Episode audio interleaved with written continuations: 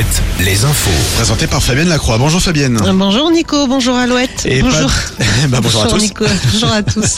pas de sacre européen pour Cholet Basket. Les 5000 supporters présents hier soir à la Meiren n'auront pas suffi à faire gagner CB. Cholet s'incline 80-78 face aux Polonais de Vloklavek en finale retour de la FIBA Europe Cup. Mais malgré la défaite, le capitaine Soltais est fier de ses joueurs. Boris Dallot au micro Alouette de Morgan Juvin. C'est une finale, donc euh, forcément on, joue jusqu'à la fin et euh, ça a été un match très disputé. On, a été short sur les détails, sur la rotation surtout, mais euh, on s'est donné à fond et je pense qu'on peut être fier de nous. On a essayé d'offrir le, plus beau spectacle aux supporters et, je pense qu'il faut les remercier pour l'engouement qu'ils ont eu pour, ce match-là et pour toute la compétition. Ça, c'est jouer sur des détails. C'est pas passé de notre côté, mais, je pense qu'il faut être fier de, notre parcours et de ce qu'on a accompli jusque-là. Et à noter que le public soltais est resté jusqu'à la remise de la coupe pour applaudir les deux équipes.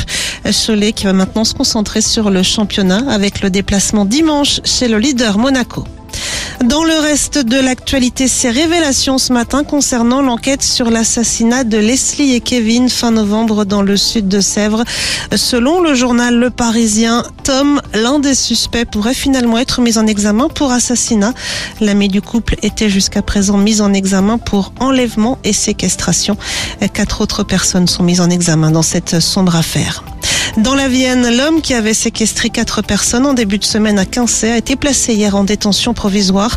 Ce quinquagénaire a été mis en examen pour violence et séquestration.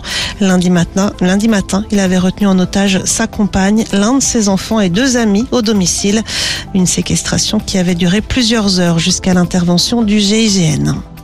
1,5 milliard d'euros, c'est la somme que va consacrer l'État pour renforcer l'accessibilité des lieux publics aux personnes en situation de handicap. Emmanuel Macron l'a annoncé hier lors de la conférence nationale du handicap à l'Élysée. Ces aides concerneront particulièrement les petits commerces, les restaurants, les salles des fêtes ou encore les locaux de services publics. Plus tôt dans l'après-midi, la première ministre Elisabeth Borne, elle avait présenté la feuille de route du gouvernement pour les prochains mois. Une feuille de route qui prévoit plusieurs projets de loi, mais celui sur l'immigration est reporté à l'automne. Très bon début de matinée sur Alouette. Vous êtes avec Nico. Alouette. Alouette. Le 6-10. Le 6-10. Bonjour, bon début de journée avec Alouette.